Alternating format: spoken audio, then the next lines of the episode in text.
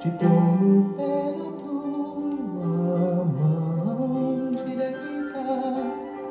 Deus é bom o tempo todo e o tempo todo Deus é bom. Graça e paz, meus queridos. Estamos juntos em mais um encontro com Deus. Venha o teu reino. Estamos clamando neste ano de 2023. E esse será o nosso clamor todos os dias do ano. Venha o teu reino, venha o teu reino sobre a terra, sobre a nação, sobre as nações, sobre os homens, venha o teu reino sobre a igreja. Mas acima de tudo, venha o teu reino em minha vida, no meu espírito. Não. Que comece o fogo em mim, que o reino venha em mim, que o meu coração, primeiramente, venha ser queimado pelo fogo da presença do Senhor. Aí então eu experimentarei um avivamento e verei o reino de Deus dentro de mim. É interessante, queridos, quando falamos o reino de Deus dentro de nós, é Jesus como rei dentro de nós. É Jesus como Kyrios, que é a palavra no original Senhor em grego. Kyrios, dono, proprietário. O proprietário tem o direito sobre a sua propriedade.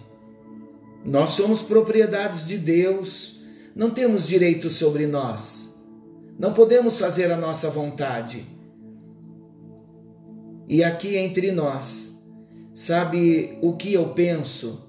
Eu penso que uma das maiores tristezas que todos nós causamos no coração do nosso Deus é a nossa busca desenfreada pelos nossos próprios interesses.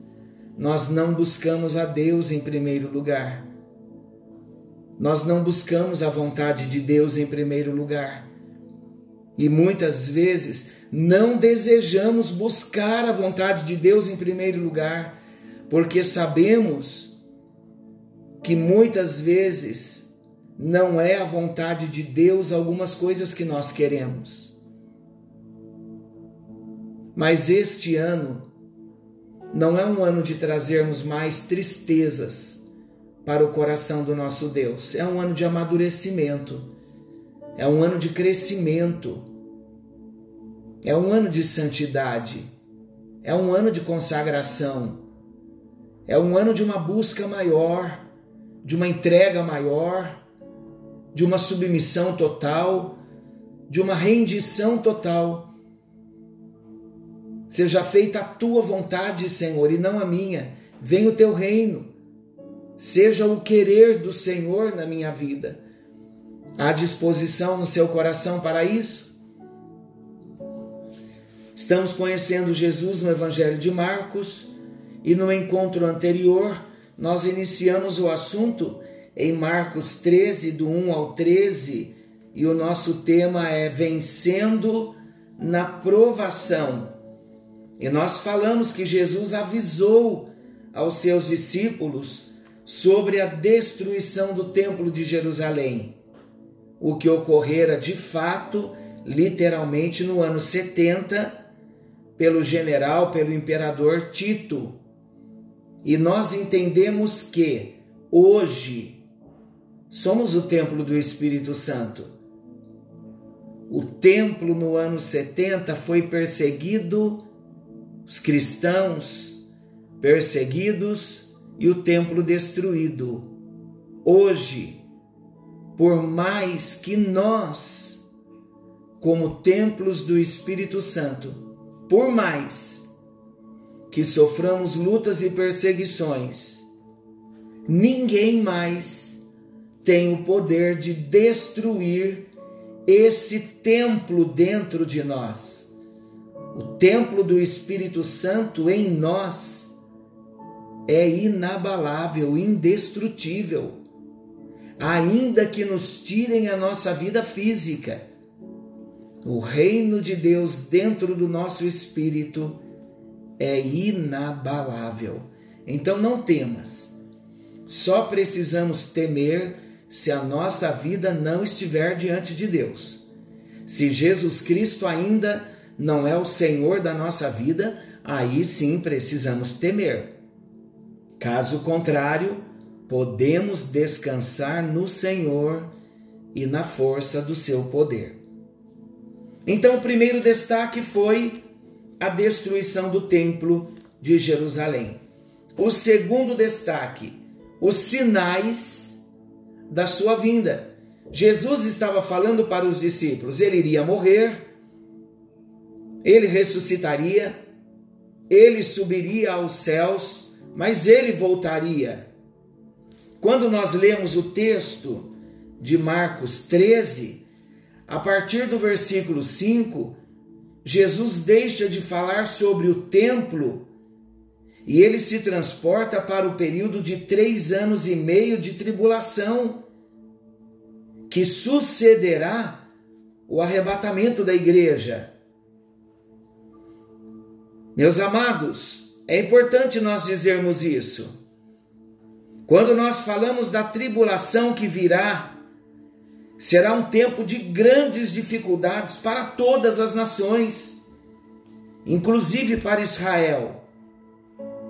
Como o judeu sempre esperou o Messias prometido, na expectativa de ver todos os seus problemas políticos sendo resolvidos, nessa hora de angústia multiplicada, o anseio do judeu, o anseio de Israel pelo Messias vai aumentar.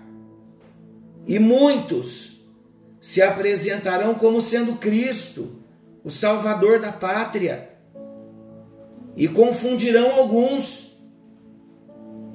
E o que Jesus faz? Jesus adverte ao seu povo para que nenhum dos seus seja enganados.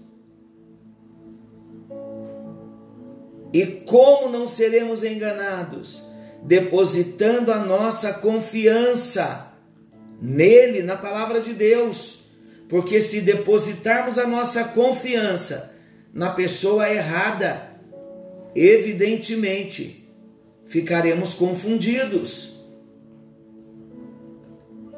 E quando nós falamos, queridos, de tribulação, nós entendemos, a Bíblia nos ensina, que o inimigo vai preparar um cenário mundial de crise econômica e política. E o que ele vai querer transmitir nessa crise, nesse cenário mundial de crise econômica e política, o inimigo vai transmitir a ideia da necessidade do surgimento de um grande governante que apresente soluções concretas para um mundo transtornado. Jesus já dizia isso, queridos. Daniel, o profeta, já dizia isso. João, na ilha de Pátimos, viu isso. E é nesse contexto de cenário mundial de crise que vai surgir o anticristo. E nós vamos falar mais para frente sobre o anticristo. Ele vem do maligno, não vem da parte de Deus. E ele vem para enganar. Ele vem para multiplicar o sofrimento sobre todos, principalmente sobre os judeus. Mas haverá o cumprimento do propósito divino. Deus vai cumprir o seu propósito a palavra de Deus vai se cumprir. Depois do arrebatamento da igreja, que está muito próximo, e quando nós falamos, queridos, de cenário mundial de crise econômica e política, de um governo mundial, isso é tão comum para nós hoje. Mas a Bíblia já falava sobre isso. Quando eu me converti na década de 80, era fora da nossa realidade essa crise mundial, esse cenário mundial de crise econômica, de crise política. Hoje o que mais se fala é a crise mundial, o cenário de crise mundial política, econômica. No Brasil só? Não. Em todos os países está instaurada a crise. Por quê? Para que a população venha clamar por um único governo mundial, por uma só moeda.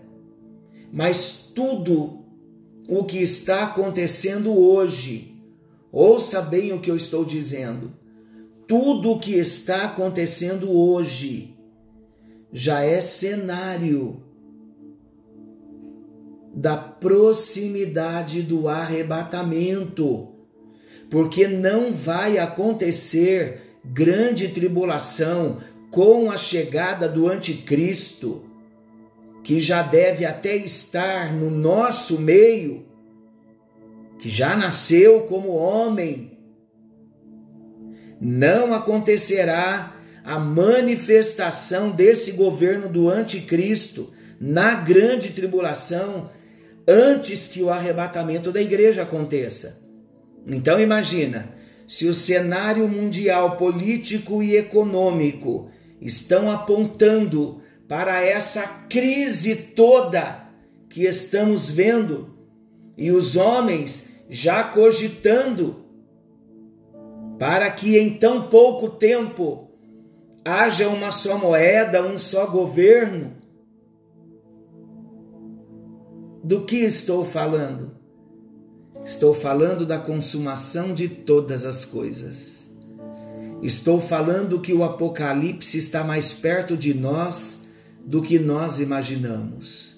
Estou falando que Jesus Cristo está chegando para arrebatar a sua igreja, porque o mundo ficará insustentável para a igreja.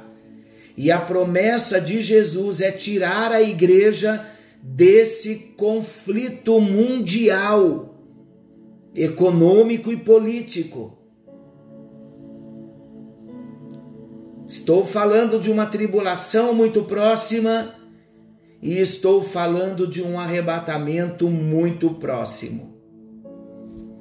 Que o Senhor venha ter misericórdia das nossas vidas, que o Senhor venha abrir os nossos olhos para nós entendermos e crermos que Ele está voltando e a volta do Senhor se dará em duas etapas. Primeiro, o arrebatamento, depois é a vinda do Senhor com a igreja. E nós, enquanto igreja, precisamos estar prontos para o arrebatamento. Por isso, desde o ano passado, nós estamos tocando a trombeta. Jesus está voltando. Jesus está voltando. Querido e amado Pai Celestial, a nossa oração é que o Senhor venha firmar os nossos passos. Hoje, nós, como cristãos, nascidos de novo, como discípulos do Senhor Jesus, nós somos o templo do Teu Espírito Santo. Transportamos a Tua presença na nossa vida e trazemos de um modo ativo e presente o senhorio de Jesus em nós, o reino de Deus em nós.